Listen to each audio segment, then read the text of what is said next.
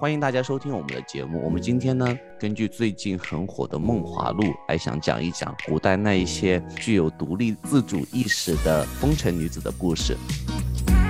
这里是闲话茶水间，我是大表哥，我是小薇，我是揽月。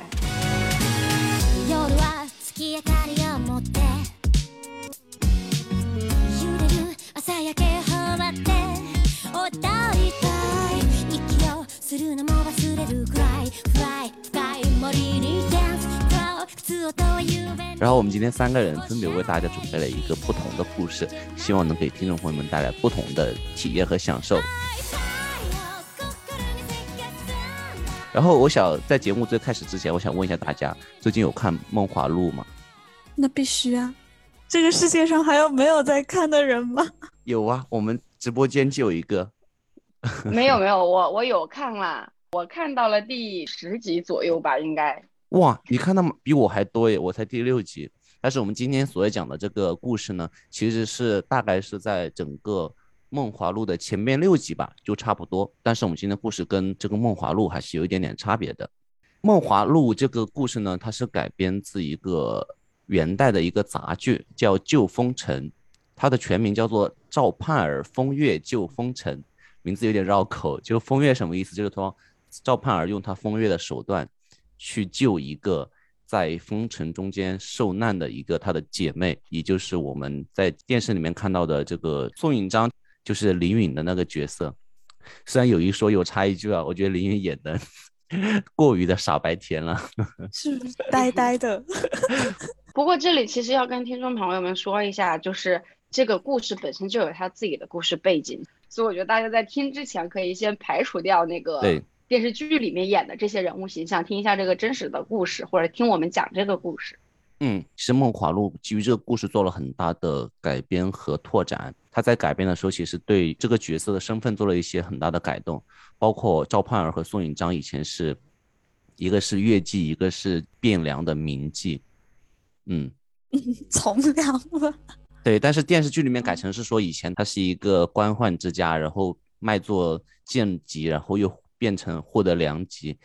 而且电视里面就是他之前还是卖艺不卖身的那种。对，但是在整个的原著里面也没有交代。但是如果是既然是当时的这个汴梁的，就是东京的名妓的话，可能各方面都会会一点吧。嗯，现在是常在社会上混嘛，对吧？嗯，那我们就开始吧。然后这个故事呢，其实是关汉卿写的。关汉卿其实他有另外一个被大家熟知的一个呃杂剧，就很火的叫《窦娥冤》，大家都有听说过，对不对？嗯，我其实在网上找这个《旧风尘》的这个故事原版的时候，其实并没有一个对应的白话版。但是索性因为当时写的这个原曲的这个杂剧，算是是古白话吧，还还。蛮蛮不错理解的，因为有些东西我要去查一下意思。对，所以你就读完了原版是吗？对，然后我今天就是基于原版跟大家讲一下吧，因为原版它是一个类似于剧本嘛，它有四折，就每一折对应的一个大的场景，中间会有不同人上下场，所以我们今天可能讲的时候画面感会比较强一些，并不是因为我有这个能力，是因为我有没有这个资源。呃，好，然后回到我们这个故事的本身，其实多了两个角色，一个是宋引章是有一个母亲，然后第二个就是宋引章其实除了那个周社，还有另外一个男朋友 备胎，对，所以就会让这个故事还蛮丰富的。那我们就直接开始吧，就是我们就是从几折几折开始讲嘛，第一折上来就是我们的周社了。就是他自己就描述了，就会有唱词，就说自己郑州人士，然后呢，在那个酒肉场中驰骋三十年，好吗？就是我一这辈子都不不懂得这些柴米油盐的这些价格，我只花钱去来喝酒，就是这样子的一个一个背景。然后在汴梁还是有自己的一门生意的，但是做完买卖以后，还是会花一些很多钱在这个我们叫妓院里面吧。就是来各种散钱看各种歌姬和舞姬，这个妓女妓女这个词我们能讲吗？可以呀。哦，可以吧。就但是就是我们只是在描述这个事情嘛，就没有带一些什么评判的色彩。对，确实是一种工种。对，是一个工种。对对对对。呃，好。然后就是他一上来呢，这个场景就是他交代了自己的背景，我就是这么一个纨绔的少爷。然后呢，我也做生意，所以他来一来二回也是有社会经验在的，就是并不是那么的好骗，所以为后面的那个赵盼儿的这个故事去展开了，做了一点的铺垫。然后他其实今天过来是想去来提亲的。就是想到宋引章家里来提亲，然后宋引章呢其实是有一个妈妈的，但这个妈妈呢，因为比较相对他妈妈比那个宋引章还是有社会经验一点嘛，是觉得虽然目前看还是有点小钱，但是觉得这个人在风月场待这么久，以后可能会对他的女儿不好，然后呢前面就是一段各种撕扯，就是宋引章说我一定要嫁，就扯来扯去，最后他母亲就说那你嫁吧。嫁吧，无所谓了，随便了，我已经放弃了。但是当时他们这种婚姻好像在宋朝需要有一个保亲的政策，就类似于你要曾经有担保人的，就是媒人那种吗？还是还不是保清是有政府的一些条文的约束的，就是比如说这个担保人后续他能做什么？哦，他可以向别人证明他确实他们两个是夫妻，是通过我来保清的。哦，他相当于那个结婚证。对见证人，所以其实就是相当于是可能就像西方那种当场那些代表什么天主教来见证，比如说啊神父啊那种，对啊对，到时候一旦有什么正规的要调查，这个保亲人是可以作为一个角色登场的。好，明白。这里为什么要强调这个事情呢？是因为保庆人的事情其实为这个故事留下了伏笔，也就是在这里呢，周社。其实他要去结婚嘛，当时就是说他想要宋引章的母亲来做保亲人。等一下，代表哥，我有个问题想问一下，你这里的母亲是他亲生血缘关系的母亲，还是妓院里的亲生血缘关系的母 亲？你以为是妈妈桑是吗？也是很合理。对啊，所以我的意思就是，他有亲生的妈妈被卖到妓院里去，然后他跟他的妈妈还保持着关系吗？哦，他不是卖到妓院里面。宋引章是乐妓，乐妓没有跟妓院有归属关系吗？他呢是属于那种卖艺不卖身，类似于吧，它就是一个职业来着，就是剑级嘛，就跟电视里面差不多。好的，嗯嗯，是这样子的。所以就是电视里面是说让不让嫁，是把这个角色放到了赵盼儿的身上，然后其实原著里面是她的妈妈不让她嫁。对，嗯，相当于是他把他的妈妈跟赵盼儿做了一个结合。懂了，其实赵盼儿不是他长姐，也不是他长姐的朋友，其实是跟他是一个这边是八拜之交的姐妹。所以就是这个原版的小说里面的赵盼儿，她的身份和电视剧是不一样的，但是对吧？就引章在两边，她都是一个月季的这样一个角色嘛。对对对对对。嗯。然后这边就来到我们第二个场景，就是大家看到了不同的，就是 他的备胎上来了，他的备胎叫安秀实，秀才的秀，实在的实。这个名字也是取得很 很符合场景，这个人就是很安分守己，然后又是一个从小学儒学的一个一个秀才的，类似于那种就满腹文章。但是问题，这个人在当时，因为宋朝其实这种忘情花酒的事情还是蛮正常的，所以他就算是一个颇通儒术的人，但是也是经常会去喝花酒。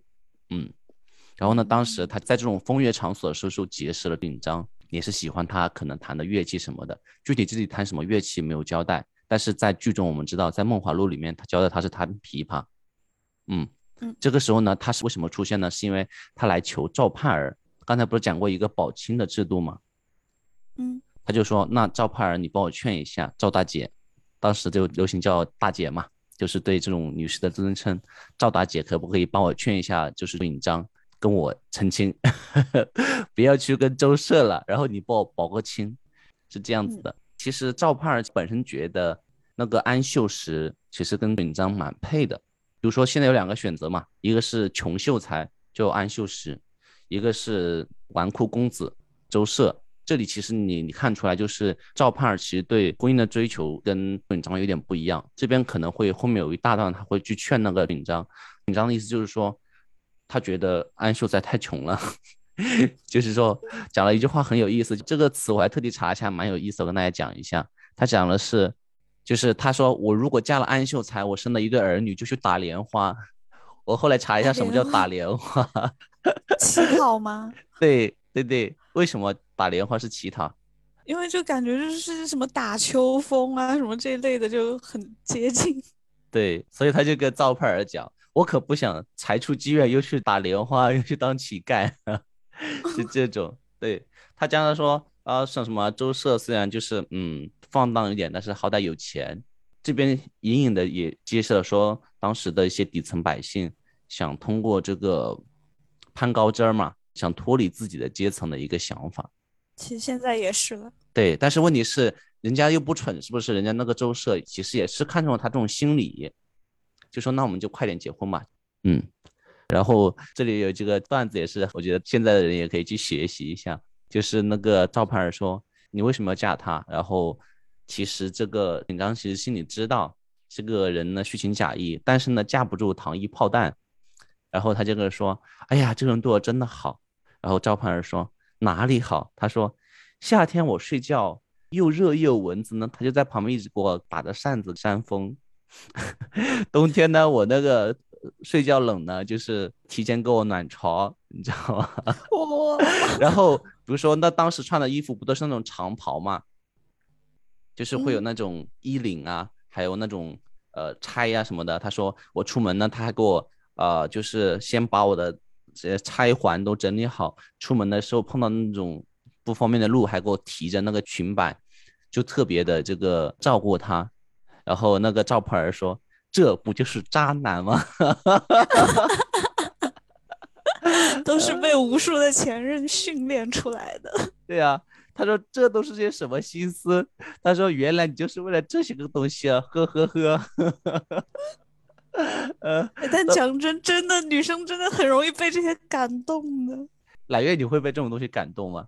不太会啊，所以其实大家是能看出这种做这种很细琐的小事的，就是不一定是一个对你特别好的人，也可能只是虚情假意，是吗？可是如果是我喜欢对象，我就会觉得哇，好好，他对我好好。但如果不喜欢的话，就会觉得好负担，也不至于。我知道你都在干什么，谢谢你，可以不用这样子。这边赵盼儿的想法可能。给你提供一个参考，他觉得男子不应该沉醉在这种每日的琐事里面，不然的话就觉得他有所图。这这说明了什么？对，这说明他本身不喜欢他，所以他才会用，就是因为我觉得一个人肯定都会有多个角度去想这个问题，这个是基于他当时的心境来的。嗯，就像最近那个很火的那个节目《乔欣》。什么娱乐圈重生之乔欣之我的嘴那个，对啊，他就说 如果一个如果一个男的哦很有钱，然后但是他很蠢，你会喜欢他吗？乔欣说那看他多帅呀，如果又很帅又有钱还无脑多好，就是明白，就是嗯，所以你觉得这时候其实周社长的应当也不赖。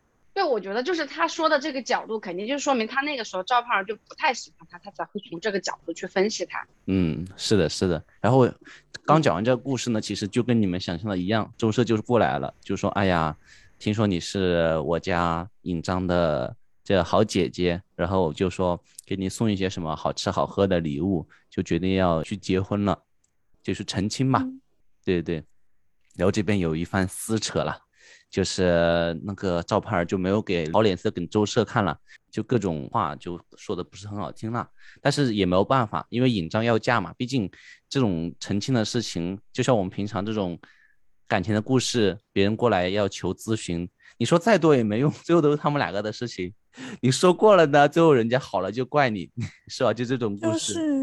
对，所以最后那个赵盼儿就说：“哎，我劝不动了，你们爱怎么就怎么样吧。”然后安秀实说：“哎，那好吧，那我就去考个秀才吧，就我就不跟你们这种儿女情长在一起了。”但是那个赵盼儿这个时候就说：“你暂时别去吧，说不定我们这边还能有用到你的地方。”是这样子的。这边其实不同的版本有不同的改编，因为这个剧其实在很多剧场是有演的。这边的安秀实就是另外的一个备胎，其实有不同的名字，当然它也会有不同的一个一个故事发展。这边呢是没有去考秀才，就留在了那个赵盼儿身边，然后他们后面会有一些作用。然后别的剧情可能他是直接就考了状元，然后回来这个状元又有别的用处，这到时候可以再讲一下。啊。然后这边我们就快进剧情了，就是周社就跟那个尹章就来到了郑州，因为开头讲了嘛，他是郑州的人士，然后就就回到老家。但是问题是回到老家就刚结婚，这个跟电视剧还不一样，周社是不缺钱的，就说不图他这点钱，就是想家暴，我就纯纯的想家暴。哎，你让我那个想到了昨天的那个社会故事，真是难受。对我也是，这个暂时先不讲吧，我怕到时候会逼掉。然后这边讲了一个故事，就是很有意思，我也想跟大家分享一下。就这边体现了，就是周社真的是很无情，但是呢，这边也体现了尹章真的很蠢。我这边给你讲一下，就是有一天呢，就是周社从外面回到家里面，发现那个被子在床上啊。道高四床什么意思？就是被子套在那个床上，跟那床本身是一样高的。你明白这个这个场景对不对？什什么东西？就被子和床一样高。就被子在床上，它是被子隆起来的，里面的高度跟整个床的高度是一样的，像是两倍的床高。所以就是有人。对，他就大声的喝道：“那妇人在哪里？”然后这里呢就在被子里面 答道：“哎呀，就是我在被子里面呢。”不是，我都看到你了，你还问？对。然后那个周社说：“那你在被子里面做什么呀？” 那周颖章说：“哎呀，我要想那个跟那个被子套的那个被套，然后我翻着翻着就把自己翻在里面了。”什么东西？鬼话有人信吗？然后那个周社说：“你这个蠢婆娘！”然后顺手就拎起旁边的棍子就要打他，你知道吗？就你的就看到他们这个夫妻俩就是在那个家里面就是多么的搞笑，一个就是真的蠢萌蠢萌的，一个也是真的就是动不动就开打。这边更好笑的是，这个关汉卿写这个剧因为是喜剧嘛，还蛮好笑的。然后那个秉章就回了一句：“你打我可以，待会儿再打，你不着急。”然后周社说：“ 咋啦？”他说。我这被窝里面还有一个人呢，然后那个就是说，怎么的？你这里面还有一个男的吗？然后警察说，哦，没有，我叫隔壁王婆婆跟我一起卷被窝，两个人都沉到把自己都卷进去了。呃，我就想，哎呀，这个。这个紧张蠢，但隔壁王婆也聪明不到哪里去。两个人，呃，你之前你刚开始介绍说这是个喜剧的时候，我以为是因为它结局会相对比较好的那种喜，我没有想到是整个就是搞笑的剧情。整个就是搞笑剧，然后就是一直在那里，就就里面这种桥段也是啦。然后他们骂人也是，可能我们现在听这些古白话会有一些听不懂，但是我能明显感觉到里面就是那种各种嬉笑怒骂。就是还蛮痛快的，嗯，然后这边就大概描述了一下，就他们平常的生活了，就是说周社就平常经常打他了。至于他蠢不蠢，我们就个人看个眼了。因为这种东西，如果你正在热恋，就觉得他是蠢萌；然后如果你感情淡了，你就会觉得蠢蠢吧。嗯，然后这边的就是有一个不同，就是在《梦华录》里面，他其实还有丫鬟是吗？但其实他这里其实根本很穷的。就月季的身份没有那么高，也不会赚那么多钱的。然后他就是跟跟王婆隔壁的一个货郎，我觉得这个是王货郎嘛，我觉得跟隔壁的王婆跟那个是他有什么关系吧？因为古代一般是有一个姓，也不是老王，就是一个货郎。当时那个货郎不是每一村每一村的去走吗？要，嗯，这边其实就合理一些，因为之前那个我看那个《梦华录》第五集还是第四集的剧情，就那个。赵盼儿在街道上吃个面，就 碰见了 周引章的丫鬟，我当时惊呆了。然后那个丫鬟说：“哦，这里离我家五十公里，呃，五十里路，我过来买个菜。”我当时就想，你们懂五十里路有多远吗？不是，那个时候是他的丫鬟被那个卖出去了吧，还是赶出去了？他五十里路是离那个他那个尹章在的那个地方五十里路，对吧？也没有赶出去吧，因为我后来看他剧情回他家里面。伺候尹章还是正常伺候啊？嗯，那好吧，这个不重要，这不是我们的重点，不重要了。嗯，这不重要。回到我们故事本身，王货郎呢就帮他寄了封信到赵盼儿说，就是上面写了，就说尹章写的，我到家里面就是天天挨打，朝打暮骂，早上打我，晚上骂我，就看着我什么时候死，来求我家赵姐姐快来救我，就这样子的。嗯，然后那个赵盼儿就开始上场了，说：“哎呀，好歹也是姐妹一场，是吗？然后大家都不容易，去救吧，那没有办法了，就是这样一个一个故事情节。这里呢，其实还有一个他母亲的存在，我觉得气氛不是特别重要，我不知道为什么，可能为了充个数吧。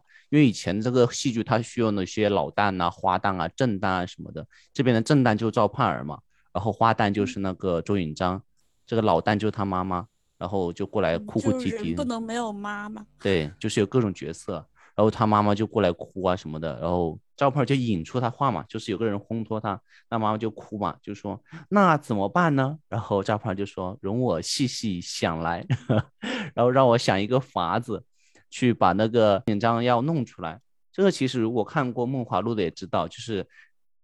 赵盼儿想的一个法子是在那个年代，既能够让他全身而退，又能够惩罚周赦的法子。所以为什么风月救风尘，用用他风月的手段过来救，是这样子的。然后，呃，那个赵盼儿就跟那个周永章妈妈说啊，刚好我压箱底的还有一些银子，我们就拿了这个去会会这一个周社。然后这段场景大概就他们俩在一直商量。然后这边基本上就切换场景，基本上就到最后一个折了。其实讲的也蛮快的，对不对？就总共四个折，现在已经最后了。嗯，然后这边其实有一个设定，就在于像以前他们那种呃宋朝啊，就是你不只是会去妓院里面才会有这种妓女的，你知道吗？就是在这种各种茶店里面，其实也会有一些女子，就专门打着住店的称呼。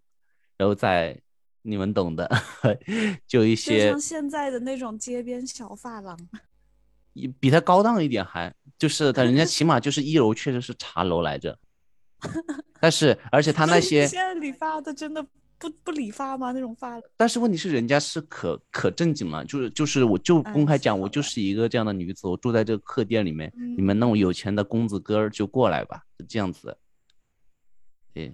然后这边就铺下一个马伏笔，就是赵盼儿就来到他们郑州的这样一个客栈，然后，然后在那个赵盼儿来之前呢，周社就是经常会去各个茶店问，哎，最近有没有来新的靓女啊？就这种，就经常会去问，就他们的客店里面都会有这种女的，然后他们会互相通消息说，啊，最近我们这边来了一个什么的女孩子，要不要过来？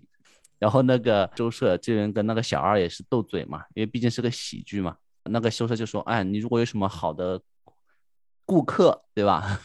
就来通知我。”小二就说：“那我去哪里找你呢？”然后那个周社说：“来，去那个妓院找我吧。”然后那个小二说：“妓院没有呢。”周社说：“那就来赌房里面找我吧。”然后小二说：“赌房里面没有呢。”周社说：“那就来牢房吧。如果妓院、赌场都找不到，那我可能就要坐牢了。”就是不在家，对，就是不在家啊，对，就这样子的，就天天在外面浪，是这个一个道理，对。然后呢，赵盼儿就住在其中一个客店里面，然后就跟那个小二说啊，你去把郑州各种散播开来啊，你们店里面有个好女子，对吧？今天就坐在这里了，等着各位大爷上门来花钱。然后周社是在郑州一霸嘛，一听这事儿，哎，感情可好啊，就过来看了。然后基本上后面剧情基本上跟你看到那个梦华了就很像了，所以我这边就不会太展开讲了。大概就是呃，赵盼儿就看到周社就说啊，之前之所以那么配你啊，尤其在你跟尹章结婚的时候过来拜见我的时候，我那么恼怒，就是因为哎呀，我我喜欢你啊，我见到你啊，我茶不思饭不饮的，天天脑子里面都想就是你啊，没想到你你你当时娶了周引章还要上门来，然后最后让我跟你保亲。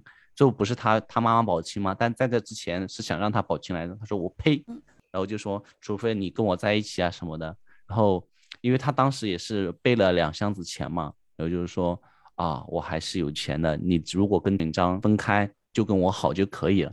然后包括后面的那些打赌啊什么都是差不多的，就说我们还有那个成亲的话，还有必须有那个彩礼嘛，比如说要有酒。然后那个赵胖就说哎。刚好我外面的马车上面就有十瓶好酒，我那个周社说那还要买个羊，我不知道为什么当时要买羊啊。电视剧里面也交代了，然后那个赵盼就说，哎，这不是巧了吗？我刚烤了个熟羊。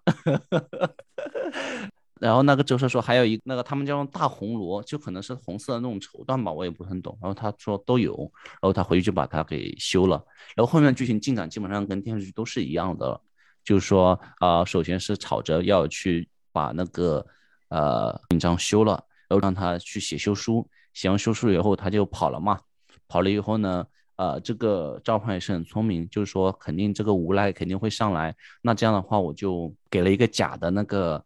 休书给那个紧张拿着，因为知道紧张的性格比较单纯嘛，怕他会坏事儿。周社毕竟是那个郑州的一霸嘛，所以就是把他们告上了那个那个那个叫什么打官司是吗？还是告上那个衙门？衙门对，就去了衙门，然后就说求大人做主什么什么的。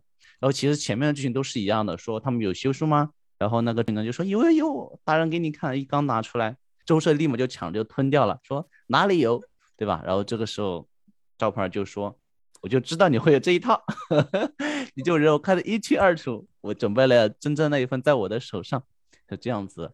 然后为什么后面还有一个剧情？这个还有一个安秀石，对吧？剧情到这里基本上就差不多了。那为什么安秀石做一个什么伏笔呢？就说还不仅告他那个周社婚后呃家暴宋引章，还告周社。”诱拐宋引章，强迫他为妻，然后那个大人就问说为啥？然后那个赵盼儿就说哦，那你把安秀石就是他的那个备胎请过来吧。然后就是出了一个文书说哦，我其实帮安秀石跟引章做过那个保亲，他们就是在他周社成亲之前我就已经保过了，所以他们属于那种类似于重婚加强迫重婚的那种罪，就相当于。判他两重罪，这个可是大事了。在那个年代，在宋朝虽然是可以和离或者正常的休书的，但是那个重婚或者说强迫有夫之妇去跟他结婚是一个大罪来着。对，所以就说他是公然的伤风败俗，最后就判了他一个重刑，然后把宋引章归还给安秀才为妻，这样就这样一个很完满的故事，就是前面后面就衔接过来了。当然了，现在后面有别的做相应的改编。就说安秀才这个事情，他们会在故事的第二折的时候，安秀才博士要劝赵盼儿替自己去保亲，然后赵盼儿说劝不动，那安秀才说那我就去考取功名了。这个改编的妙处在哪里呢？就在后面，因为跟电视剧有点像，就是在后面那个赵盼儿去告发周社的时候嘛，毕竟人家也是郑州一霸嘛，怎么可能那时候有这么好的那个青天大老爷，一直接就判给你说周社有罪。然后你们都是好的，就跟那个电视里面一样，就是还是会倾向于周社嘛，因为毕竟人家第一是本来就是本地人，第二他就是在本地做生意的，至少跟官商会有些往来嘛。第三他又是大家族，对他会有一些势力在的，就不可能那么轻而易举的。电视里面安排的是会有一个男主，对吧？我们的陈晓同学过来救他，但是这边来了一个贪官。也是想要污蔑回赵盼儿跟宋引章，然后千钧一发之际，然后突然一阵声音说：“刀下留情。”然后我们的安秀石就中举回来了，就是关押一头我们的这个父母官，就说：“原来引章是我的对象，你们就给我退下，推推推。”然后他就来主持公道。就把公道还给了赵盼儿跟宋引章，是这样子的。这个改编可能，我觉得牺牲掉一些东西，牺牲掉了赵盼儿的高光时刻，因为这个故事本身是赵盼儿嘛。但是呢，另外一方面呢，它更能体现当时的一个社会实情，所以就看观众比较喜欢哪一个故事了。嗯，这个故事到这边就大概是讲完了。整个故事其实就是讲赵盼儿为了搭救宋引章，用他的比较熟悉的风月的方法。跟周社去巧妙的周旋，然后类似于就是描述了一个底层的善良的泼辣的女子怎么去与恶势力做斗争。我想问一下赵盼儿自己的故事，没有哎，赵盼儿除了没有没有他本身这个人的一些相关的故事吗？他应该不只是本子里的人吧？关汉卿写这个本子不是基于。现实故事、民间故事改编的吗？就就是赵盼儿，除了在这个折子里面有被描述到，他其实不是一个真实的人，是吧？不是个真实的人，就只是在这里面创造的人物而已。只是个本子里的人哦。嗯。哦。对对对。那窦娥也不是个真实的人是吗？这个我可能没做资料，我就讲不了太多东西了。但是赵盼儿就是一个他虚构出来的人物，但是一个是一个虚构的很成功的人物。嗯嗯，他其实本身对于赵盼儿的故事的描述没有特别多，反倒是从那种就是他的语言啊，包括他跟他沟通啊，去引出他这个人物本身。嗯，对，这就是这个故事了。那讲下一个故事吧。嗯，好。那我先讲吧。嗯，好啊。就今天我要给大家讲的是李师师的故事。我在查的时候，他历经的男人也是把我惊到了，就是之多、之名气、之广。在这个之前呢，就是想要先先给大家说一下这个娼妓制度吧。叫我稍微查了一下，因为李师师在的那个楼叫做正安坊，然后正安坊的呢，他是之前被。因为太过出名，被出过一本书，所以就是有人顺着这个就理了一下，说中国娼妓制度的一个呃一个一个发展的历史。所以这里想跟大家简述一下。首先呢，是在春秋时期，齐桓公称霸的时候，然后他才开始了那个中国官妓的开端。哦。然后齐桓公他自己通过经营妓院，是从妓女中征税，作为军需中的一部分。然后从这个以后，娼妓制度就一直延续了下来。然后就是唐代娼妓就盛行，有什么公妓啊、官妓啊、家妓之分，就这些。然后包括外面的青楼，就是民间的，好多花样呢。对啊，然后是在宋元这个时候写妓女的话本在市民和普通百姓中流传。所以刚刚大表哥讲的赵盼儿的故事也是北宋嘛。就是宋这个时候，包括对啊，李师师这个故事，它也是在宋朝的时候，因为在宋代的这个时候，也是在汴京做名妓，好像角色设定呢蛮像的。对，就都是这个时候，因为这个时候以前的那个读书人就很不愿意去写这些东西。唐代以前都没有正式写妓女的文学，然后从唐代之后慢慢开始有了，到了宋朝这个时候开始盛行。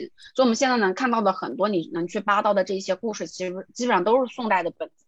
嗯，那怪不得我等一下要讲的这个隋唐末期的这个，就是他就身份就比较模糊，就我也不能确定他到底是属于那种家里的那种侍妾、侍妓，还是说只是一个普通丫鬟，可能是家妓那种吧。对，就可能时间还没有到，他还在隋朝末年的时候。所以就这里可以跟大家说几个本子的名字，如果大家有兴趣，可以之后去看，比如说《霍小玉传》。李娃传、裘染客传、绿俏，还有什么杜十娘怒沉百宝箱，就这一个系列，其实都都算是的。裘染客传讲的是呃红拂女，就是我这个女的故事。哦，好，嗯，我等一下讲。然后就是我们的那个娼妓制度讲完了之后，回来就是大概的说一下，就是说妓和妓有两个字，一个是女字旁的妓，嗯，一个是单人旁的妓。就女字旁的妓呢，就是大家说的可能是卖身这种妓女。然后还有一种单人旁的妓，就是刚刚说的艺妓，他就是以歌舞为业的文艺工作者，是这样说的。嗯，然后这个单人旁的妓，其实在以前青楼和窑子是两个地方。然后像青楼这个里面很多的那个单人旁的艺妓，他们其实有点像是那个年代的明星，就是他是做歌舞工作的，并且因为古时候对。古时候的女性，如果是家养的话，就是一般接受的是那种当主母的那种教育，哦，就是家庭教育不会教你说你要歌舞啊，要要做这种文艺工作，不会接受这种教育。所以在那个时候，当艺妓的这一些人，就他接受的是跟男子可以同频做诗词的这一种东西，然后包括音律，然后包括可以去谈民间的一些琐事。对，所以那个时候就是有点，真的有点像现在的 idol，然后以及说到了名声比较大的那种大祭，就大大青衣的话出来，很多文人进去是要先递折子的，就是你要先写一首诗，然后被递进去，让他来看，就他觉得说你这个人不是凡夫俗物。然后你会一道一道的进来，所以据说那个时候其实青楼养活了一批穷秀才，就一些穷书生，他们没有钱在在京里面赶考的时候，就会蹲在那个青楼门口帮一些有钱的公子哥去写诗，然后帮他们去递这个诗词。哦，对，所以是有这么一个背景在这里。中国历史上这种的名妓，其实很多什么秦淮十绝啊，这一些都是这种才女。就都是文艺工作者，明白。刚才我在那个维基百科查看那个李师师的 tag，你们猜到 tag 是什么？是什么？什么？当红歌者，当红歌者笑不活了，真的，你们可以去查一下，有点恐怖，笑死我了。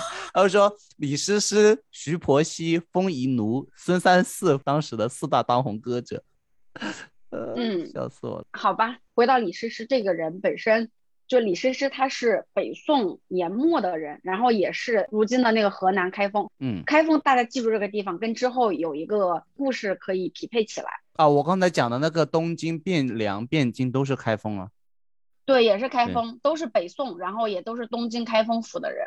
嗯嗯，然后他本身他爸爸是在汴京城内经营染坊的一个人，叫做王隐，大家可以查一下，王隐是《水浒传》里的人物，嗯，就他也是有名有姓的。然后她是王颖的女儿，然后她三岁的时候呢，她爸爸就是把她。放到那个佛寺里面去寄养了一段时间，然后那个老僧为她磨顶的时候，就摸她的头的时候，就她突然大哭，然后这个僧人就认为他说，就说他很像佛门的弟子，大家管佛门的弟子叫师嘛，嗯，所以他就被叫做王师师，因为他爸爸姓王。然后是王师师四岁的时候，他的爸爸就在狱中就是被获罪死了，就对。所以他就因此没了家人嘛，流落街头。然后这个时候是经营青楼的一个歌妓，叫做李韵。就本身李韵她也是一个就是文艺工作者。我这边看这个人叫李姥姥。因为他是个歌妓，见就见他是也就是长得很好看，就收养了他，所以他就落入昌吉李家，所以他就改了名叫做李师师。然后李运是个歌妓，就会教他琴棋书画、歌舞诗人这一些东西。然后李师师就是刚刚我们说的，就都在正安坊工作。嗯，经纪公司。嗯，对。然后李师师确实是之后就长得很好看，就刚刚说的那个时候，就刚刚大表哥查到的嘛，那个 tag 是什么？歌，当红歌者。红歌者。对，当红歌者。那你围绕当红歌者，其实那个时候就除了刚刚说有在门口写诗地的这种穷书生，也有一票方文山这样的人。就是专门给这一些歌者写词的，然后里面有一个人叫做周邦彦哦，大家现在应该都能查到他很多东西，《少年游》是他写的吧？哇，这么有名吗？哦，《少年游》，因为我粉过魏晨，魏晨之前那个什么快乐男生比赛的时候唱过这个歌，我查过。嗯，就大家可以去搜，他是说是他是宋词的集大成者，词音律精整。嗯，所以回到这个李师师的故事，这里我先给大家盘点一下跟李师师有过交往的历史名人：贾谊、周邦彦、张先、晏几道、秦观、张择端、宋江，还有燕青。哦，天呐！啊，先纠正一下，那个字读秦观。秦观是吗？没有事，对对。好的。然后这个我们就来分开讲一下。秦观就是写那个“两情若是久长时，又岂在朝朝暮暮”的人。对啊，这个里面就是第一个是就刚刚说的那个周邦彦，周邦彦是其实是他的算是老师吧，就教他怎么弹琴、怎么唱曲，然后包括给他写这个词。嗯。但是周邦彦其实比他大了整整一个辈分。然后周邦彦是一个有家室的人。所以就是他们之间的感情，其实可能你说有一点露水情缘吗？应该也有，但是还有更多的是知己之间的惺惺相惜在里面的。嗯，明白。然后还有第一个人其实是贾谊，贾谊呢这个人的资料不多，我搜了一下，他就是一个普通的读书人，然后他也是李师师第一个想从良跟着的人，因为比较有才情。但是因为贾谊之后弃如经商，然后据说就是比较庸俗了。所以李师之后就不是很喜欢他了。贾谊还蛮出名的嘞，贾谊写过很出名的那个《过秦论》呢。哎，不是，不是那个贾谊啊，对不起，不是他，不是他，他是哪个义字啊？那个黄奕的奕。这里有一个贾谊的故事，因为贾谊跟李师师认识的比较早，所以他之后知道李师师之后跟就是跟宋徽宗在一起之后，贾谊其实很生气，因为他跟李师师之前，李师师还跟宋徽宗在一起了。你不知道吗？这是李师师最大的八卦。那等会来讲吧。他跟皇帝的故事非常多，所以就是他跟宋徽宗在一起之后，贾谊当时还写了一首诗。他说：“我一介文人，什么都干不了，就写了一首诗。”他的诗里面大概的意思就是说，皇帝共青楼把他的恋人给抢了，大概意思就是这样。那那个诗我读了，我估计大家也听不懂。总之他写就是说皇帝逛青楼把他的女人给抢了，然后这个故事之后他写了之后被皇帝知道了，你说他屌不屌？就是活着吗？吃素吃到皇帝手上去，皇帝当时就说要把他那个给他判死刑，判死刑。但是呢，当时贾谊他有一个朋友，就是是个谏官，叫张天觉，是个谏官嘛。啊，钦天监的意思是吗？对对对对，就赶紧跟宋徽宗说，皇上治国要以仁德为重，就你不能因为一个妓女说去杀别人，这样天下人心里会不服。嗯，所以他说了这个之后，宋徽宗就把他发配到海南去了，就没有杀他。他说了这么多，好，让我发配你去海南，就没有杀他嘛？那个时候，对。宋徽宗好像在历史上也不是一个很贤德的皇帝啊，他是喜欢书法。对呀，宋徽宗说他是除了治国不行，其他是全才。对呀，他是那个瘦金笔是他发明的吗？对对对对对对，就是他，确实是艺术造诣很高。对，哎，所以回到刚刚就是讲了他，现在讲了李师师的两个男人，一个是贾谊，一个是周邦彦，就刚刚说的。然后第三个男人晏几道和晏几道吧，应该读和秦观，就这两个人呢，具体故事我没有查到，但是肯定是跟李师师见过面的。就有一个词叫做“遍看颍川花，不似诗诗好”。嗯，就这这因为只有两句。所以就有传闻说是晏几道写的，也有传闻说是秦观给他写的。哦，所以这两个人没有查到具体的故事，但是肯定都是民间谣传，就是见过面，然后应该也是知己。至少是他跟李师师有过一面之缘呐。对，对，所以就是这两个人跟他的故事就比较浅。然后再还有一个，但是你要知道，这个都是当时著名的文坛大咖呀。所以李师师当时的那个地位还真的是挺高的，就是所有的文人就是都会慕名前来。毕竟文艺文艺文艺不分家嘛，艺术两开花嘛。对，就互相其实也有知己的部分在。因为李师师当时他很出名，就是最擅长唱小唱。什么叫小唱？就是说唱那个长短句，就是现在的宋词，不是唐诗那种规整的。他就是擅长唱宋词，因为宋词本身都是歌词嘛，大家知道的这个。对，嗯，然后。再还有一个男人也很出名的张择端，画《清明上河图》的那个哦。据非主流文献记载，是说张择端之所以要画这个《清明上河图》，也是因为李师师的建议，就建议他画这个，也是汴京嘛。所以刚刚说他出身汴京，这个后面会有个小故事。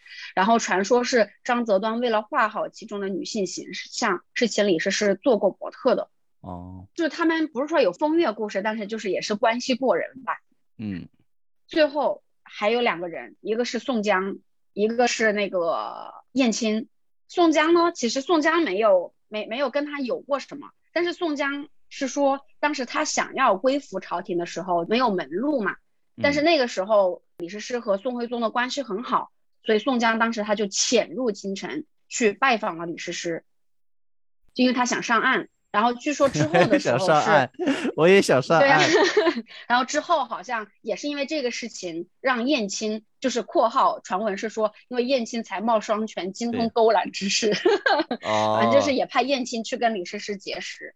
所以反正之后就这一波人大家都知道，就是成功被朝廷招安了嘛。所以就是李师师这边当一个类似于迁客的作用了。对，然后这里有个后文，就是他那个宋徽宗那个之后。宋朝没落了嘛，宋徽宗也退位了之后，其实李师师有表现出要跟燕青去浪迹江湖的想法，但是那个时候我具体我也不是很清楚啊，就是我不是很了解历史背景，应该是那个时候燕青本身，因为宋徽宗也没了，他们自己也是自身难保，好不容易躲过一劫，就是可以回到江湖里去，是不愿意带他的，就是个累赘了。对，所以之后燕青对外公布的一直都说他跟李师师两个人是姐弟关系，民间也这样传，就走了。姐姐姐姐，哥哥哥哥，嗯，你叫我姐姐，我叫你哥哥，可好？神经病，蠢 货。所以就是刚刚应该是讲，我们算一下有多少：贾谊、周邦彦，然后张先、晏几道、秦观、张择端、宋江、燕青。OK，这里我们刚刚已经讲了。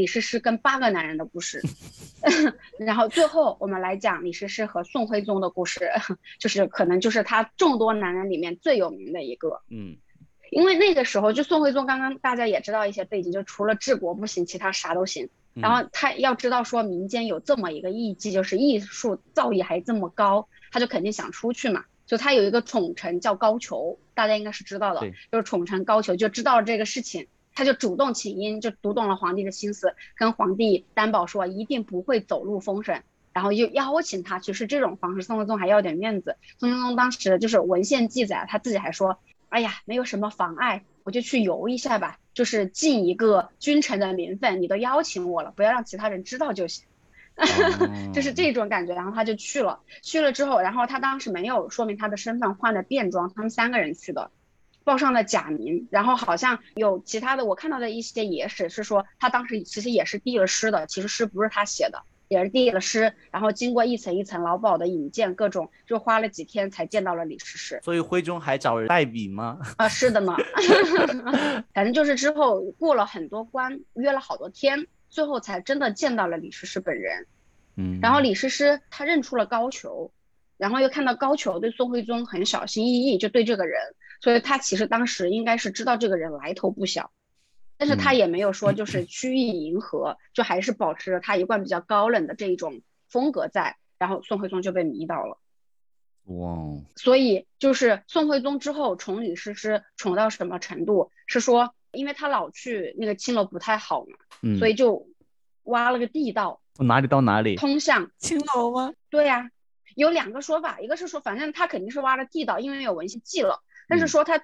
那个地道进到哪里呢？有一种就是说进到了刚刚的，哎，那个楼叫什么楼来着？正安坊。嗯。然后还有一种是说他给李师师搞了个别墅，叫做醉信楼。我觉得后者可能更可信哎，就有一个单独的那个别院，类似于。我也是，不然那也太远了，是吧？对。而且主要是，如果他建在那个什么妓院里面，到时候妓院别的人顺着这个路来了怎么办？嗯，那不是更方便？哎呀，你这个人真的是龌龊，直接送货上门了。嗯，所以回到这里就知道宋徽宗应该就是非常的宠幸他。哦，刚刚没有说完的是，宋徽宗在跟李师师第一天就是终于见上面之后，他就派人送了很多钱，然后还他亲手写了一封情书，是瘦金体。所以他以就李师师当时是事后一看到这个书信就知道说这个人是皇帝了。嗯嗯。然后第一个是宋徽宗刚刚说的，给他建了一个楼，然后给他呃挖地道，就老去看他，然后给了他很多的钱。然后还有一个故事，就是跟那个呃周邦彦有关系的，说宋徽宗有段时间生病了，就不常去李师师那里，所以那段时间周邦彦就去找李师师，找的比较频繁。然后说有一天晚上，那个什么江南送过去的陈柑、柑橘什么的，就是宋徽宗就很想给李师师去尝，就冒着病，他也要出来。就是也来了这里，结果周邦彦正好在李师师的房里，都来不及出去。对，哦，我知道他们俩在干嘛，他们俩跟那个紧张跟王婆一样，在给那个被子上被套。所以他当时就躲到床底下去了，然后宋徽宗就在这里跟李师师上面谈诗词歌赋啊，做了些什么呀，各种的。哦，他们在床上。谈诗词歌赋，哎呀，真的 有雅兴。周邦彦在 床底，我应该在床底，不应该在床上。太离谱了。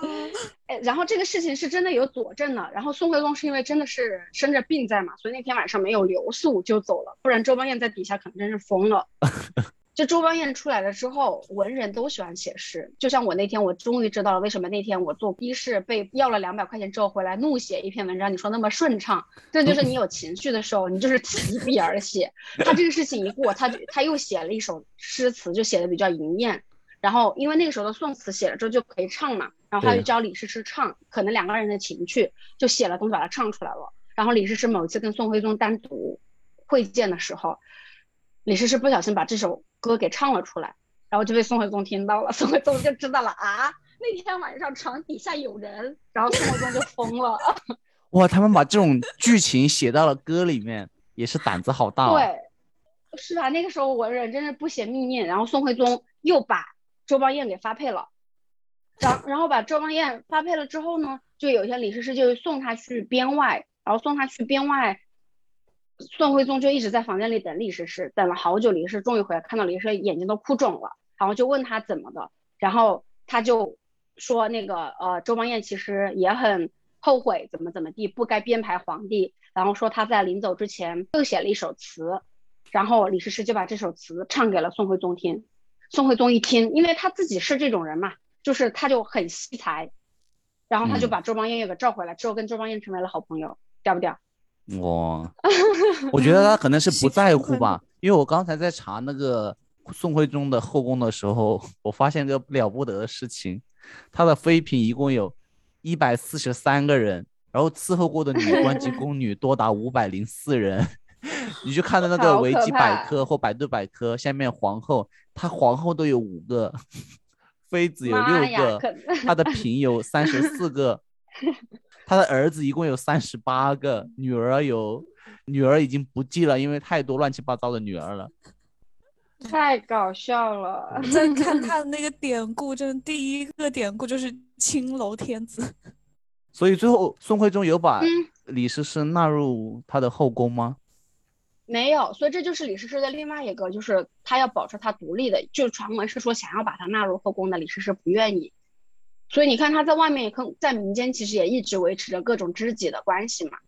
嗯，就是他还是保持比较自主独立了。对，那个就是宋徽宗跟李师师的故事。然后其实也也有那个妃子就问过宋徽宗说，呃，李师师到底比我们好在哪里？宋徽宗回答白话回答就是，你们跟他穿上同样的衣服坐在那里。他整个人就是气度不一样，就他会跟他的妃子说这个事情，但是呢，就是跟宋徽宗的这一段故事说完了之后呢，其实呃那个呃李师师最后的结局也不是很好，其实还很悲壮的，因为之后那个宋徽宗不是把皇位给让出去了嘛，他自己就退居了太乙宫，所以他慢慢的跟李师师见面就少了，然后当时的时候那个金兵跟大宋开战，河北告急。所以李师师是主动把自己的财富捐给了河北做军饷，他自己就出家了。然后，但是之后金人攻陷了那个呃东京之后，就是有个汉奸叫张邦昌，为了讨好主子，就把他献到了那个金金国的主帅那边去了。然后李师师就不愿意去，他就痛斥张邦昌，然后吞金而死。哎，那觉得我觉得他这个是对的嘞，不然到时候当时不是宋钦宗跟宋徽宗被掳到那个北方去了，可屈辱了呢。当时还要让宋徽宗和宋钦宗伺候他们那个北边的皇帝跟他的妃子那种。对啊，那他们怎么不吞金而死呢？就是说明这个女人有裂骨嘛。是的，这里其实还有一个，就是李师师之所以说她是名妓，大家都没有看清她。就除了她自己才情很高，然后肯定就是跟她自己这种情怀是很有关系的。嗯，然后她还有另外一个绰号叫做飞将军，就据说也是当时以前那个宋徽宗给了李师师一瓶好酒，然后李师师看到那个金宋的形势很紧张，一线战士比较辛苦，他就拿了一些积蓄和拿了那些酒给到让前线去犒劳前线的战士，但他们就中间的这些将军把钱给贪了，贪了之后李师师就很生气，他就雇了一个人去行刺这位将军。嗯，所以她就真的是很烈性的一个女人，对，所以就当时也有个绰号叫她飞有才华，对，嗯，就叫她飞将军嘛。然后最后他死了之后，那个时候宋徽宗就刚刚大表哥说的嘛，身陷囹圄。然后他之后还专门给李师师写了一首诗，就诗中夸李师师是千古青楼第一流。所以李师师的故事到这里就结束了。就是琴棋书画，然后有勇有谋，并且还忧国忧民，就是有国家情怀。对，真的一个风尘女女子，做到了世界上绝大多数，甚至绝大多数男儿都做不到的事情，还做得比他们都要好。顶流，顶流，顶流，对，顶流歌者，文艺工作者。来，开始我们的下一个故事，我们的红拂夜奔。好，接下来是讲一个红拂女的故事。这个故事呢，全程都是。属于 H E 的一个爽文，请放心使用，没有任何 B E 情节。可以，可以，我喜欢 H E。揽月，你知道什么叫 H E 吗？我不知道，就是 Happy Ending 的，不是一个悲剧。嗯，哦，H E 和 B E 是吧？对呀，Bad Ending 就是 B E，所以这个是就听爽文一样。我在看的时候觉得，嗯，不合理，但是很爽。来，开始我们今天的来吧。这个故事呢是发生在我们的隋朝末年的时候，然后是呃，我们这个故事先介绍一下它里面的主要人物，主要是有三个人，一个呢是我们传说中的那个托塔李天王李靖，然后就是我们的女主角叫红拂女，呃，她本名呢是姓张，叫张初晨，就是出凡脱俗，然后就是那个灰尘那个尘，就张初晨。好，然后第三个人呢就是我们的一个叫裘然克的这么一个人。嗯，然后另外就是还有一个要说的，就是也比较重要的，就是属于一个比较，呃，强的一个打酱油的人物，是我们的李世民，大唐天子李世民，在这个故事中会客串一下。皇帝都会夹杂到这些故事里来，我发现。对，但是他他竟然不是主角。封尘三侠嘛，你们看过这个电视剧吗？没有，就可以去看一下。是什么年代的呀？呃。两千年上下吧，是那个舒淇演的《红拂女》，还蛮好看的。那我们还是太年轻了，不是我们年代的剧，是你那个年代的剧。零五年的也还好啦，因为我记得两千年初前后很多那种隋唐的那个电视剧蛮火的。好啦，那现在都介绍完了，我就正式的来开始讲这个故事。他这个故事呢，是讲的在我们隋朝末年的时候，就天下就比较乱。然后这个时候呢，我们有一位有志青年李靖，他呢就从老家太原就去到了长安，准备去长安呢拜见一下当时特别有名的这个将军杨素。杨素呢，就是呃我们隋朝的一个开国功臣嘛，呃，然后因为立下了赫赫的战功，所以当时是属于那种位高权重的一个人。李靖去。拜见他，主要就是希望能够得到他的重用，然后能够做一番事业，实现他的人生理想，走上巅峰。但是呢，这杨素因为当时就是已经是那种属于一人之下万人之上了，就特别看不上我们李靖这种小年轻，所以就是李靖多次去拜访他之后，他就终于给了李靖一个就是机会，就让李靖就是讲了一下自己想干嘛，然后什么什么的，就就敷衍了一下。等李靖。讲完了，然后杨素就随便鼓励一下，说啊，年轻人很好，很有志气，可以走了，就把他打发走。所以李靖这一番讲话呢，反正对杨素那边其实是没有任何效果的，就杨素只是想走个过场，被烦的不行了。嗯。但是我们有一位在场的人却是被打动了的，就是我们的女主角红拂女。嗯，啊，她是杨素的那个婢女是吗？对他这个呢，其实我有查到，我也不确定他到底是什么身份。就有的人说他是杨素府上的一个侍妓，女字旁那个妓，然后有的说她只是呃，她是杨素府上的艺妓，人字旁的妓，也有。说她是一个就是打杂的丫鬟这样子。反正她就是杨素府上当时一个下人那样这样的一个角色嘛，嗯，然后因为她经常就是拿着一个红拂尘，所以啊，这个这个让我觉得她应该是一个丫鬟吧，拿着一个拂尘到处打扫那种感觉，就所以就叫她那个红拂女，嗯。嗯。然后当时正好在场，呃，服侍的就有这个红拂女，就听到了李靖的这一番演讲之后，就拜倒在了我们李靖的西装裤下。然后李靖一走呢。一走，红拂女就立刻去拆了他们府上的那个小厮去打听这个年轻人姓嘛叫嘛，从哪儿来到哪儿去，家里几口人，人均几亩地，地里几头牛。对，然后那那红拂女应该不是什么丫鬟了，不是什么打扫卫生的，她还能拆那个小厮，那那有是有一定地位的了。反正就还行吧，因为像小厮那种，就门口保安，那不是就是最最最最底下的那个人。明白。就哪怕是个侍女，能够跟着主人出去外堂见客，就肯定也是对啊，很贴身、级别比较高的那种。对啊，拿个红拂尘也是可以指使别人的，我感觉像个女管家。对，没错。就反正就去问来了一些李靖的信息，这个呢，主要是为了什么呢？我们来接下来继续往下讲。对，当天晚上，李靖正在自己的房间里面正在惆怅，就是觉得自己空有一腔的抱负，但是报国无门，杨素也不想给他机会的这种，就正在忧愁的时候，他就外面有人敲门说。咚咚咚，你的外卖到了。哎呀，你怎么知道？确实就有人敲门来了，然后一看，我靠，竟然是中午那个杨素府上见过的那个红拂女。嗯，红拂女就跟李靖说，就白天听了他的那些言论，就认定了他是一个胸怀大志，并且觉得他是一个非常有谋略的这样一个大英雄，就觉得当下就心生倾慕，就想要跟他走，于是当天晚上就来投奔他来了。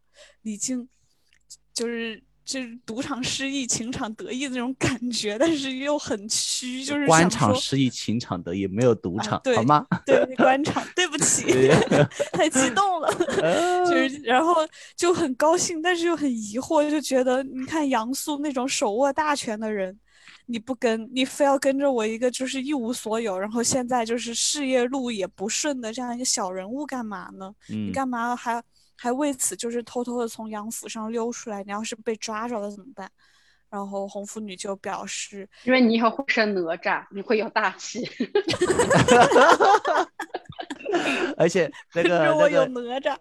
红拂女说：“我出来就没打算回去了。”对，红拂女就说：“虽然杨素以前也是个英雄，但是现在呢？真的，他就不回去了。真的不回去了。他就说杨素现在已经算是就英雄迟暮那种，就也不太想搞事业，然后感觉他他就是也快死老死了，就真的就这么说，就是觉得他就是已经就属于那种反正现在安安逸逸的就养老等死的那种一个状态，也不想搞事业了，就觉得跟着他没什么意思，然后就决定还是偷偷的跑出来，就想跟。”跟随李靖搞事业，嗯，然后就反正现在他们也呃那个府上那么多人，每天就是这种偷跑的下人也很多，也不差我这一个。找 对他们大概找几天找不着，也不会也就没有下文了，也不会在我身上花那么大心思，所以两个人这么一商量，就决定行吧，那就一起走。这样子感觉李靖呢是个帅哥。有可能，不然也不至于。但是，但是你听到后面，你就会觉得可能这跟红拂女的那个性格也有关系，就是社交悍匪的那种感觉。哦，就反正他们现在就这么一商量嘛，然后就就呃就都对上了，然后第二天一早就决定一起就走了。呃，第二天一早呢，就红拂女就先打扮成了男子，因为还是怕那个杨素府上会有人来追嘛，所以就先扮成男子和李靖一起就离开了长安。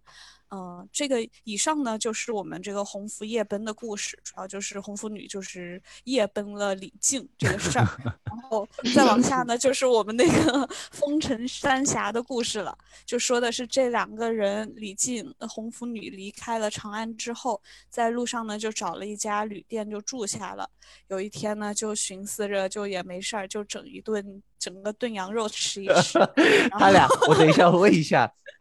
红拂夜奔以后跟李静，就是回去过小日子去了，是吧？就他们的计划呢，就李靖不是从太原去的长安，要投奔那个杨素嘛？嗯，要闯天下。对，但是没有成功，那就想说要回回去呗，就回老家，回太原。就他们两个想要一起过日子，是吗？呃，目前是这样子的。那我觉得当时夜奔肯定发生了一些别的事情，我们不方便说而已。他自己展展开想象，呃，好了，就反正他们在旅店里头就准备对准备整一个羊肉炖羊肉，然后炖肉的时候呢，李静就在那边就等着肉熟嘛，就没事儿干就去刷个马，帮马洗个澡。红拂女呢就去洗头去了。然后他在红拂女洗完头，在梳头的时候，迎面就骑着小毛驴儿来了一个留着红色络腮胡的一个糙汉子，见到红拂女就开始目不转睛地盯着她看，举动就是有一点无礼嘛。然后被李靖看到了，就觉得不是很高兴，你这这样盯我的女人是什么意思，对吧？就刚要发作的时候，就看到红拂女对自己摆了摆手。就示意自己不要冲动，然后红拂女就赶紧把自己头发梳理好，就走到我们这个留着红色络腮胡的这个糙汉，就是我们的呃裘然客啦，就是然就是胡子嘛，然后裘然就是卷曲的胡子，所以就是这个就就是说长了胡子的一个男的，对，长了卷曲胡子的男人，没错。然后我们那个呃红拂女就赶紧梳好了头，然后走到这个裘然客面前，向他就是施了一礼，然后问他大哥您姓什么呀？呃，这位裘然客就说啊我姓张。红拂女就说哎呀这不巧了吗？我也姓张。您在家排第几呀？裘然客说我排第三。红拂女说我在家排老大。但是您的年纪比我大，以后您就是我的大哥了。哇，就是化解了耶！这红妇女是有什么大病吗？就是真的，就是有一种社交悍匪的感觉，对吧？就是一见李靖就，社交悍匪，这个人是我夫君，对。然后见到裘然客，我操，这人是我大哥。然后就认了，反正就当下就拜了大哥。拜完了之后，他就把李靖招呼过来，说：“李郎，赶紧过来见我家那个张三哥，跪下，这是你大哥。对，快来见我张三哥。”然后三个人就一见如故。裘然客呢，就就就唠起来了。然后裘然客就问李靖：“你们那个炖的什么肉啊？”就我也有点饿了。然后李靖就感觉，嗯。当下裘然客可能就是一是见色起意，就看上那个红拂女，就是嗯挺好看的，一见钟情了。然后其次就是饿了，所以才过来，就是想要搭话吧。嗯。然后李静就出去买了个烧饼回来，然后大家一起吃饭闲聊。闲聊的时候呢，裘然客就问了李静之后打算干嘛。李静就跟他说了，就说嗯，打算就还是回太原嘛。然后裘然客一听说回太原，然后就说那因为裘然客自己之前听说太原出了一个奇人，就传说是一个贵不可言的人，就不知道李静有没有听说过。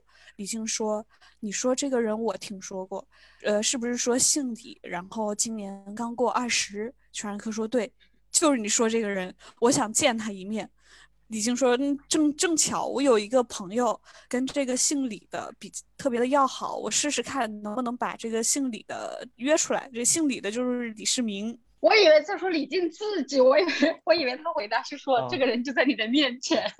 李世民，巧了不巧了吗？今天我就是那个姓李的，太这也太巧了。好，这里说的这个贵不可言的这个传说中的人是我们的李世民。李世民，嗯，对。然后裘然客为什么想要见这个人呢？是因为裘然客自己他是有志要去争天下的，但是呢，他又听人说就太原这一带有王气，所以他就想去。打探打探，看是什么情况，然后再做下一步的打算。于是三个人说好了之后，就说那之后几天之后，我们就在太原就碰头。嗯，那几天之后，三个人在太原就如约相遇了。李靖呢，也托这呃他的朋友把李世民给请过来了。李世民的出场呢，就是自带。特效的那种，书里写的是李世民一出来就是神气清朗，满是生风，顾盼伟如，就是一个王者出场自带的那种特效，自带鼓风机。对，嗯，然后在李世民跟他们简单的聊完之后，裘然客就跟李靖说，这个人真的。大概就是一个真命天子了，因为我本来是想要说争天下的，但是我一看到他，我想争天下。哦，他也想当皇帝是吗？他也想当，对，然后所以他才就听说就是有王气，就是有竞争对手出现了，他才想去打探这个情况嘛。王霸之气，嗯，对。所以他就说，呃，裘然克就跟李靖说，这个人真的是真命天子。我本来想争争天下，想做皇帝的，但是我一看到他，我想争天下这个心就已经死了一大半，就感觉 可能就是真命天子的那种血脉压制。血脉压制，对。但是呢，我还是有一点不甘心，我还是想找个道士看一看。然后，那我们要不要改天再约一波？OK，于是他们又约了一波。这一回呢，就是除了上面说这几个人以外，再来个道士，多了一个道士。对，然后道士一见到这个李世民呢，就跟裘然客说：“嗯，这天下不是你的，你另寻他路去吧。”然后。所以裘然科到此呢，其实听起来是很惨的。一一开始你说就是一一眼看上那红拂女吧，对吧？结果红拂女人家爱上李靖了，然后一一扭头跟他拜成了兄妹，有情人变成兄妹了。然后搞事业呢，一见到那个李世民，得就也没戏了，这个路就直接彻底堵死了。嗯，结果现在呢，就是爱情也没有了，事业也没有了。但是呢，还好我们这个裘然客他特别有钱哦，他还是个富商。他老有钱了，对，所以他，他就是反正现在就是属于就是一无所有了，爱情没有，事业没有，但是只剩下钱了。嗯哼，多么幸福，多么的幸福，对，穷的只剩钱了。没错，但他一想，那可是他也搞不了事业呀，就人家真命天子已经天定了，对吧？那钱还有什么用呢？于是呢，他就传，他就传了一个饭局，把李靖和那个红拂女约过来了，就跟李靖说，既然都说那个李世民是真命天子，那你以后呢，你就跟着他好好搞事业吧。我呢，就把我的钱都给那个都给你，就当做是给我妹妹。对，都给不是都给李靖，就当做是红拂女的陪嫁了，因为他们之前不是认了兄妹嘛。哦，对，就把这笔钱都给了李靖，就让他去帮着这个李世民争夺天下去了。李靖呢，就也确实就用用着这笔钱，然后跟着李世民打下了这个大唐的江山。然后最后呢，是被封做了魏国公。红拂女呢，也从我们原来一个杨素府上的一个侍妓，就变成了一个一品大员的夫人。哦，那还有我们这个裘然克的这个结局呢，就是 据说他是跑到东南亚称王去了，就也成笑不活了。这就是这放不下的皇帝梦。没错，就按那个道士说的，你这个这个中原天下不是你的，你去另寻他路。那他果然就是另寻到了东南亚的这个路子，还是当了皇帝。对，所以他们就是三峡，其实他们真正在一起的时间并没有很长了。对，就就见了几次面吧。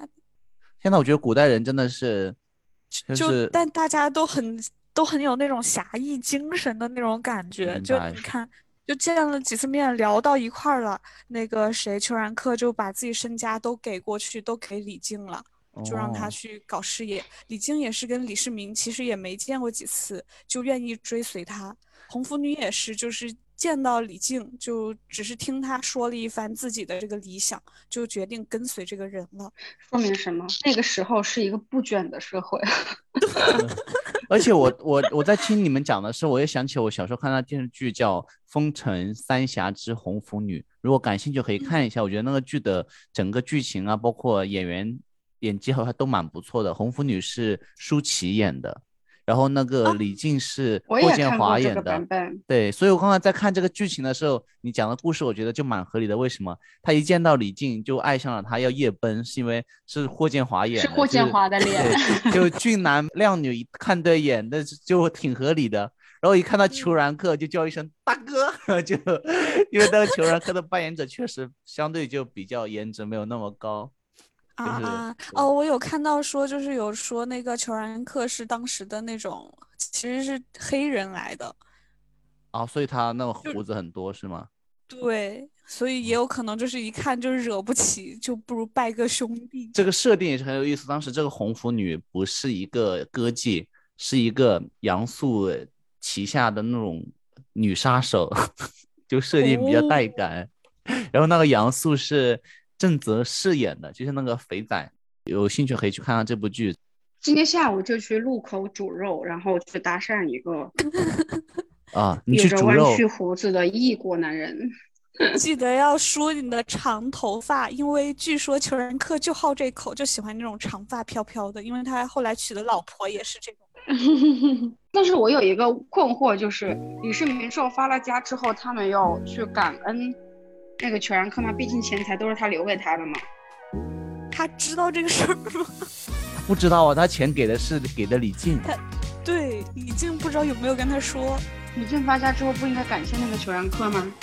我觉得应该有吧，因为很多传奇故事都只讲到他们发家以后就是故事的结尾了嘛，就跟那个童话的王子跟公主一样嘛。你说他结婚之后还有什么事情吗？肯定也有，只是说可能故事到这里就已经到了一个高潮，就不不用讲了吧。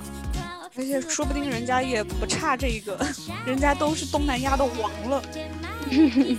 另外很困惑的就是，这个李靖是哪吒的爸爸李靖吗？所以 哪吒的妈妈是红拂女吗？我现在有一丝困惑。那个哪吒爸爸李靖是根据这个李靖，因为李靖有军事才能，后面再就变成了一个神话里面的故事，然后再写那个封神榜的时候，那封神榜是后面才写的，就再把它加进去了。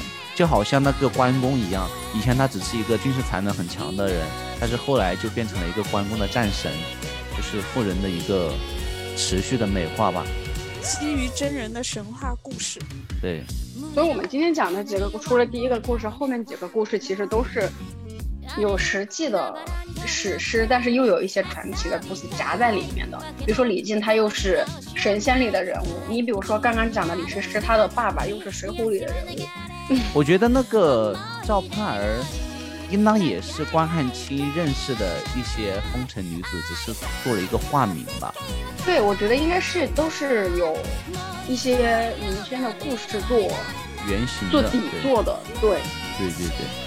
还蛮有意思的，然后我们今天就讲到这里吧，就讲了三个非常有意思的关于风尘女子的故事，对，然后希望听众朋友们能够喜欢，然后呢，我们这里真的也是强烈呼吁我们的那个听众朋友们，如果碰到有感兴趣的题材，欢迎给我们。留言私信，然后我们真的是会很认真对待，然后去做专门的选题的。然后想说，就是我们今天讲到的都是这种奇女子嘛，都是非常勇敢，就有有勇有实的这种女生。其实，就结合最近的那个唐山打人的，就也是有很勇敢的女生在互互相互帮互助。所以就是，嗯，就就觉得就是女性其实。从古至今都是还是还是一个 girls help girls，就是还是一个很团结的群体。然后也希望我们的除了我们的 girls，我们的男士们就是在遇到像唐山这种事件的时候，也能够帮忙报个警啊，或者拉个架什么的。嗯，共同进步，共同努力。是的，嗯，大家一起就是互相帮助。对的。这一期讲了女孩们的故事，大家如果想听男孩们的故事也是可以的啊，请 就是可以多多互动。那好吧那我们今天节目就到这里了感谢大家收听这里依旧是你的闲话茶水间我是大表哥。我是揽月。我是小薇下期再见。拜拜拜拜。拜拜。拜拜。拜拜。